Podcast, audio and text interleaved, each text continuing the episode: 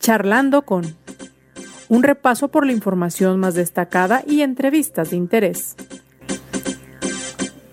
Conduce José Ángel Gutiérrez. ¿Qué tal? Ya le saludamos a usted aquí charlando con su servidor José Ángel Gutiérrez con la invitación a que nos acompañe.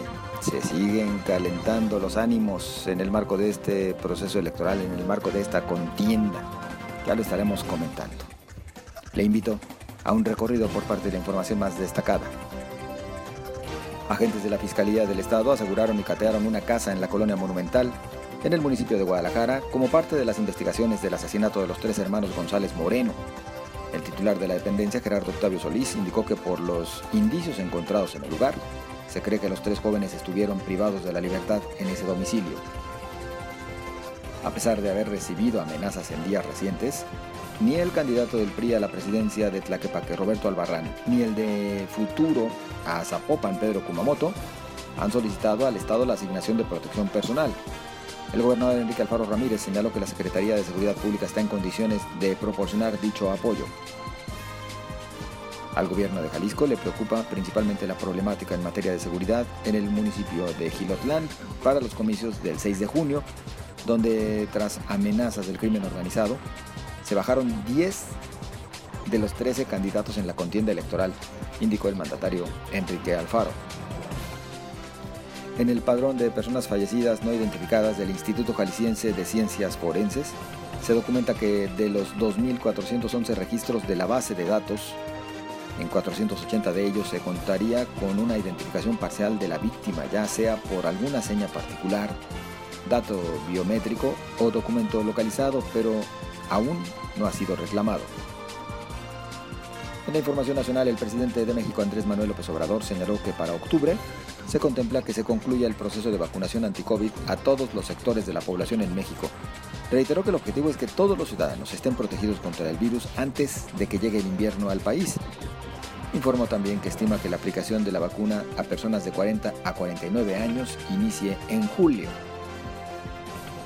Ahí tiene usted parte de la información más destacada. Le invito a que me acompañe. Al teléfono saludamos a Alicia Cruz, candidata del Partido Verde a la presidencia municipal de Tlaquepaque. ¿Cómo se encuentra? Buenas tardes.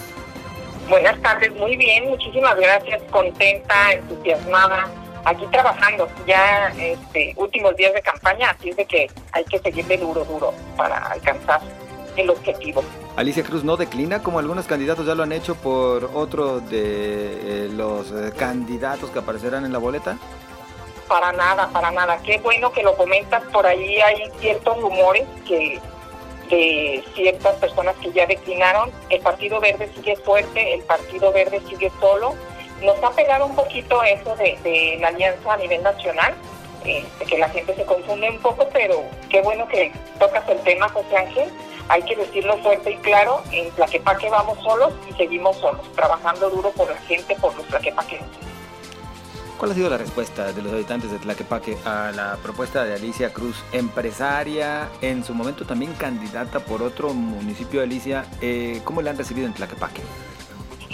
Bien, fíjate, ha sido una respuesta increíble, que la verdad es más de lo que esperaba tiempo me ha faltado para seguir recorriendo las calles. Yo desde un principio mi arranque de campaña fue con sentido común, este, cuidando a la gente por el tema de pandemia, que si bien es cierto que ya han, sido vacunada bastante gente, pues seguimos, tenemos que seguir con la responsabilidad y el sentido común de seguir cuidando a nuestra gente. Entonces de esa manera yo he estado tocando puertas, toda la gente me recibe muy bien, me hace falta tiempo, te lo juro, para seguir tocando todas las puertas, pero ha sido una respuesta increíble. Es bueno que el Partido Verde sigue siendo bien visto, como lo dicen coloquialmente, no está maleado por esta parte. Les gustan las causas del Partido Verde, la agenda ecológica que tenemos, ambiental, todo eso le atrae a la gente. Entonces, para mí ha sido un tema importantísimo y ha sido buenísimo para que la gente me acepte. ¿Cuáles son las principales propuestas de Alicia Cruz? ¿Cuáles son los temas que más le preocupan y le interesan en Tlaquepaque? Todos los servicios públicos para todos y todas, es lo que estamos manejando. Es triste que tengamos un Tlaquepaque tan dividido, ha sido tan azotado lo que es la periferia, que yo me he enfocado en ese tema principal, ya que vemos calles totalmente destruidas, que no tienen alumbrado público, que no tienen espacios verdes, áreas donde desarrollarse un deporte, un área recreativa. Ahora con la pandemia hemos visto que la gente no tiene dónde salir, dónde convivir y vemos que esa parte se acentúa en lo que es el, tema de, inseguridad. Pues el no tener esas áreas, ¿qué hace la gente? No hace nada. Esa es una de las propuestas. El otro tema que tenemos es el tema de reactivación económica. Tenemos que apoyar no solamente los artesanos, que es una parte fundamental, lo que es el centro de Tlaquepaque, ya se ha hecho, le falta mucho más, pero hay que voltear a ver todo el comercio de todo el municipio. Hablamos de la periferia, hay muchísimas empresas que, que la vieron muy mal este, en tema de la pandemia, entonces hay que apoyar con incentivos, todo, y hacerle más, más fácil, perdón, todos los trámites para todos los empresarios, para todos los comerciantes, que, que veamos esa parte y que se acerquen, ya que ahorita si tú quieres emprender o quieres abrir una empresa, vemos con todo lo que te topas, ¿no? De este, todos los trámites que son, dejemos de, de lado eso y tenemos que hacer que haya una reingeniería completa lo que es en el ayuntamiento. Otra, por otra parte, te menciono también lo de servicios médicos en 15 minutos. Esto es, te voy a comentar cómo inició esta propuesta. Tenemos colonias que no tienen acceso en un vehículo. Es decir, entonces si tú pides una ambulancia, no va a llegar la ambulancia porque no tienen unas calles dignas. Entonces pedimos que sean motocicletas, que tengamos paramédicos, llegan y ellos hacen que sean los primeros respondientes y a su vez ya poder ver lo que sigue. Eso es lo que estamos nosotros proponiendo para empezar. Son los tres ejes principales. Alicia, eh, vaya, que de verdad, como bien lo menciona, pues le hace falta servicios, le hace falta vías de comunicación, por ende también un transporte eficiente para sus habitantes, le hace falta regularización de tierras, le hacen falta espacios verdes. Pues, ¿qué sucede en Tlaquepaque? Te voy a decir una cosa, yo creo que lo siguen manejando como un municipio hablan mucho, usan mucho la frase del patio trasero. La gente se ha encargado de que sea el patio trasero porque no, piensa, no piensan en grande. Necesitamos ver un Tlaquepaque, un San Pedro Tlaquepaque exitoso, grande, y tienes que hacer una buena administración y tienes que empezar por unas buenas propuestas.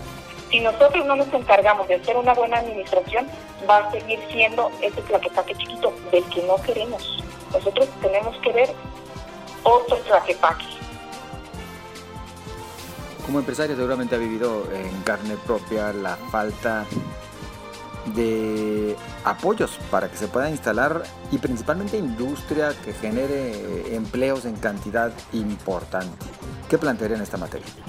Claro, para esto eh, tenemos que ver lo que te comentaba, reactivar la economía. Hablan de reactivar, pero no vemos cómo o no vemos el gobierno actual que lo haya hecho. Como bien lo dices, nosotros no hemos vivido en carne propia como empresarios, no tuvimos un acercamiento como tal, no tuvimos los apoyos de los que tanto hablaban.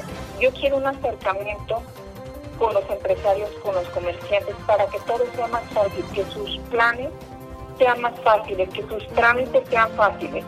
Eso es lo que queremos hacer, eso es lo que planteo para el empresario, ya que vemos nosotros una serie de trámites que si bien es cierto, si tienes 10 de 10 requisitos, si tú ya cumples con 3, 4, vamos, te doy ese servicio para que puedas empezar a trabajar y te doy un plazo fijo para que tú me cumplas con esos requisitos, pero para empezar, que tú puedas empezar a trabajar. Hay que ver y hay que hablarlo fuerte y claro.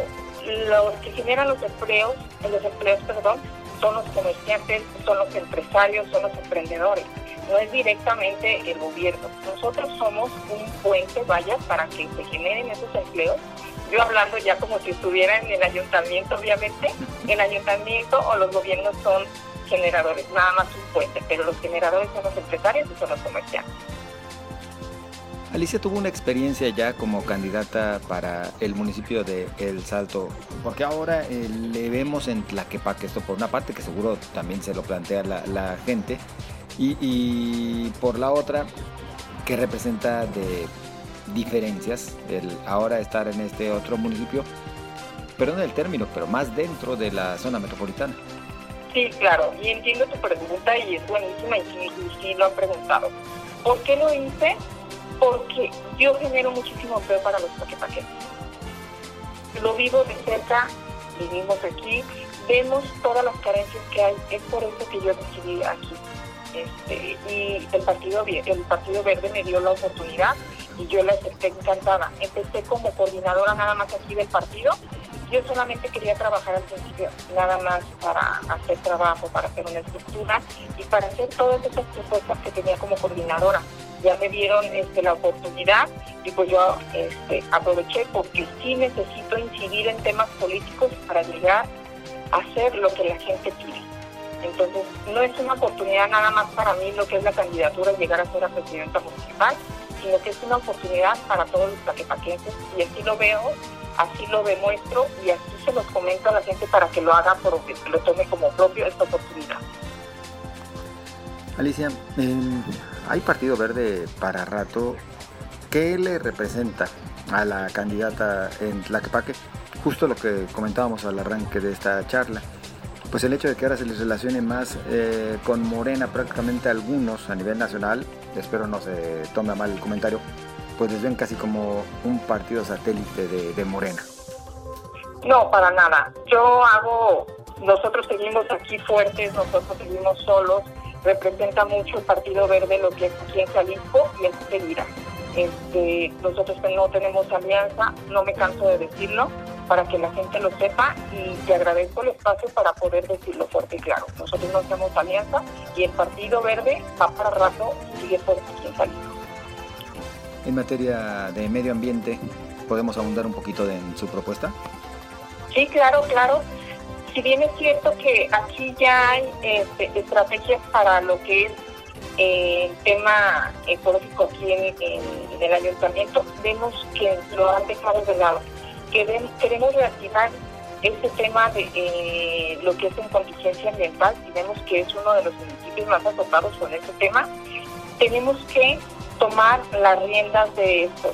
Ya no es una moda, el tema ambiental no es una moda y lo hemos visto ahora en estos últimos meses, lo que es el tema del agua tan, tan grave, no lo han visto como que ya llegó para quedarse, para quedarse lo que es el tema del agua, de, la sequía y todo. Entonces tenemos que implementar una agenda ecológica aquí en el municipio, si la que ya existe, reactivarla y que haya más mano dura para que este tema lo hagan propio también los empresarios, ¿no? Empezar a dar incentivos fiscales también para que ellos mismos sean los que se preocupen por los temas ambientales y puedan llevar la agenda ambiental y reactivarla y hacer un gran trabajo aquí en el municipio de Tlaquepaque.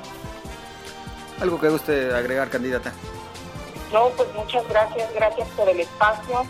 Volver a decirlo, vamos solos, el Partido Verde sigue en Tlaquepaque que voten por Alicia Cruz, que voten por el Partido Verde. Muchas gracias. Gracias, Alicia Cruz, muy amable. Hasta luego, muchas gracias, bonita tarde. Igualmente, muy buenas tardes. Ya la escuchó, es Alicia Cruz, candidata del Partido Verde a la presidencia municipal de San Pedro Tlaquepaque. Dice a partir de esta semana que caballo que alcanza gana. Así lo dice él y lo ha mencionado en sus redes sociales es Fernando Garza Martínez, candidato del PAN a la presidencia municipal de Guadalajara. Tanto así, Fernando, buenas tardes. Totalmente seguro. Mira, hoy estuve en el área del mercado del mar de la 34. Uno, la enorme mayoría de la gente dice no MC. Y una parte importante de esos de no MC dicen vamos con el PAN, vamos con Fernando Garza. Entonces, yo lo estoy eh, palpando todos los días en la calle.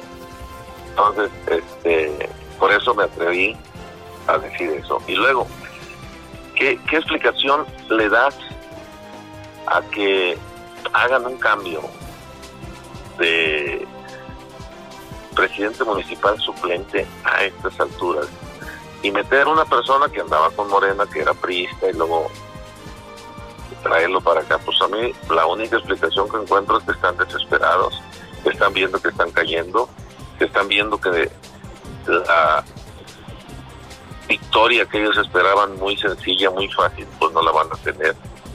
Entonces, pues, eh, esos son los datos claros que te dicen que andan mal. Y la calle, que es lo que también a mí me, da un buen parámetro para hacer esa afirmación. Entonces, eh, tus datos son, estás eh, en proceso ascendente como para realmente alcanzar a los candidatos de Morena y Movimiento Ciudadano. Sí. Mira, eh, una encuesta que yo mandé a hacer el martes de la semana pasada, sobre todo, no, fue de la semana antepasada, perdón, sobre todo diciéndole al encuestador, que fue alguien que estuvo en el CEO, de Peida Bustamante, eh, por ahí tengo el nombre de la empresa, le dije, a mí una encuesta, no la quiero para que me des por mi lado, la quiero para saber cómo estoy. Sí. Y feo, te dijo, ¿no? No, bueno, eso es feo pero cariñoso. ¿Sí? Eh, bueno, ¿para qué te pones de pechito? ¿Sí? ¿Y, qué te dijeron? ¿Cómo estás? Eh, mira, 18.09 18 cachito yo. 20.5 aproximadamente Morena y 22 22.8 algo así eh, Movimiento Ciudadano esos son los números la encuesta fueron de 2.200 personas con un eh, grado de desviación del 3%. Entonces, y fue presencial, no fue telefónica. ¿eh? Es decir, prácticamente casi todos eh, chocan ahí en un empate técnico. Sí, entonces pues eso, eso y lo que me dice la calle y los movimientos que hacen tanto Lomelí como Lemus Oye, pues a quién se le ocurre cambiar o por qué se les ocurre cambiar su candidato suplente a la presidencia municipal. ¿Qué, están viendo malo? ¿Por qué esa decisión? ¿Encuentran una explicación? La explicación de ellos no hay. Para mí la única explicación es que van para abajo los dos al mismo tiempo, ¿eh? Pues, eh, eh, este, yo sí creo que tenemos posibilidad, creo que, sea, ya, este, que la, la moneda está en el aire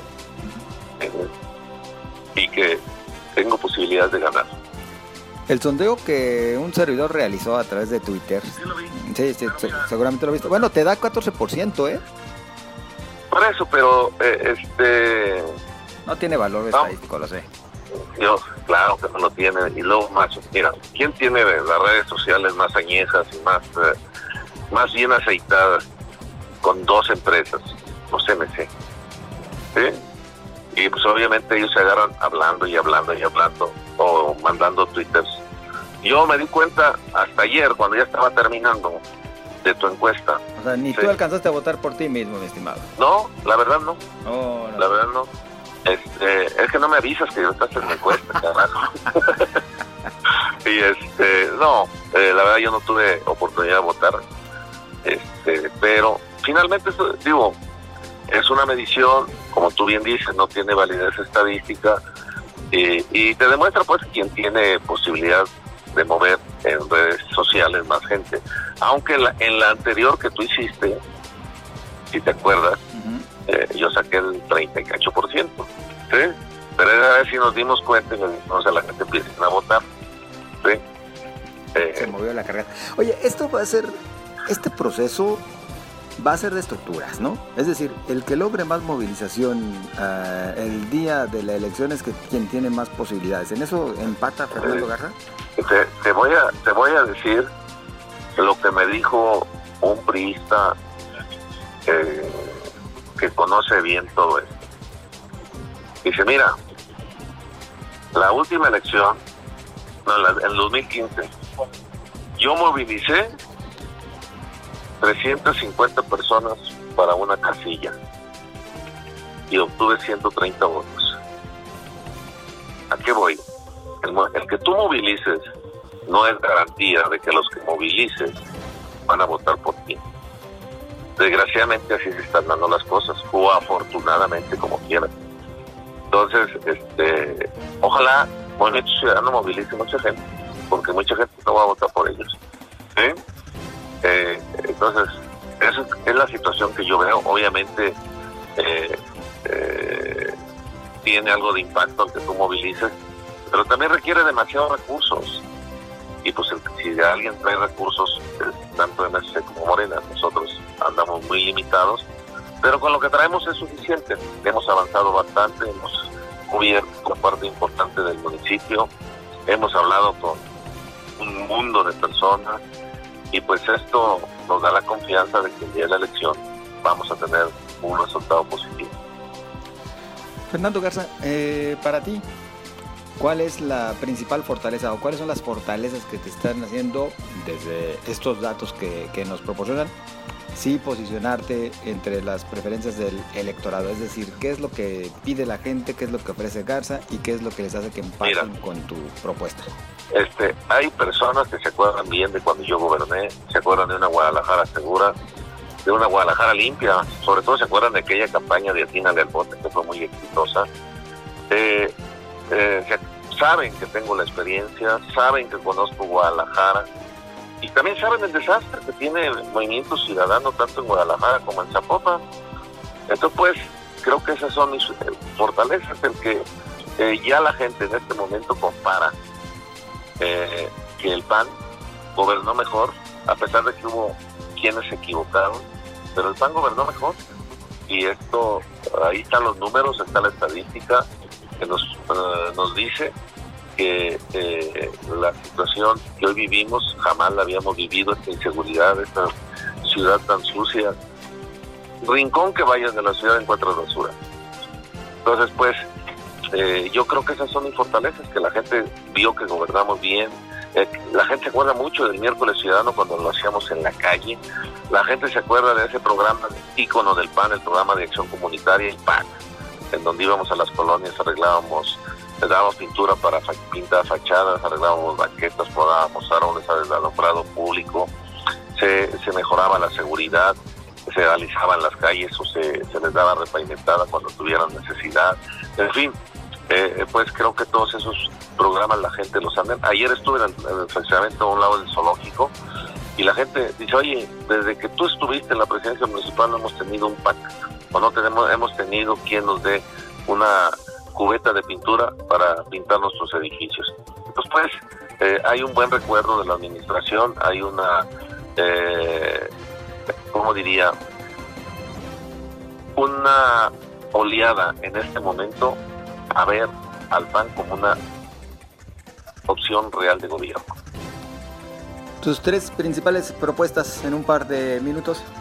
Mira, primero seguridad, pero una seguridad no solo con policía en la calle, una seguridad en donde eh, incluyamos a los padres de familia que nos ayuden con sus hijos, escuela de padres, el revivir el DARE, que fue un programa muy exitoso, en donde mi administración se impartió a 30 mil niños y jóvenes.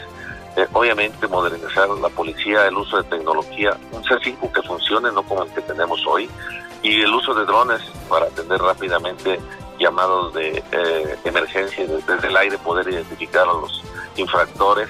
Eh, un programa económico, porque Guadalajara tiene mucha necesidad, hay hambre en la ciudad, entonces tenemos que tener un apoyo a los emprendedores. Habrá una oficina en desarrollo económico para ayudar a los emprendedores a, caminar en su nuevo negocio, pero también préstamos a través del Fondo Guadalajara, préstamos pequeños, no préstamos grandes, pero para lograr eh, mejorar la economía de la ciudad y un compromiso con las pequeñas y medianas empresas de hacer cadenas productivas para que vean que pueden surtirle al municipio y comprometernos a comprárselo de tal forma que reactivemos la actividad económica en la ciudad y ayudemos a generar empleos y programas de limpieza.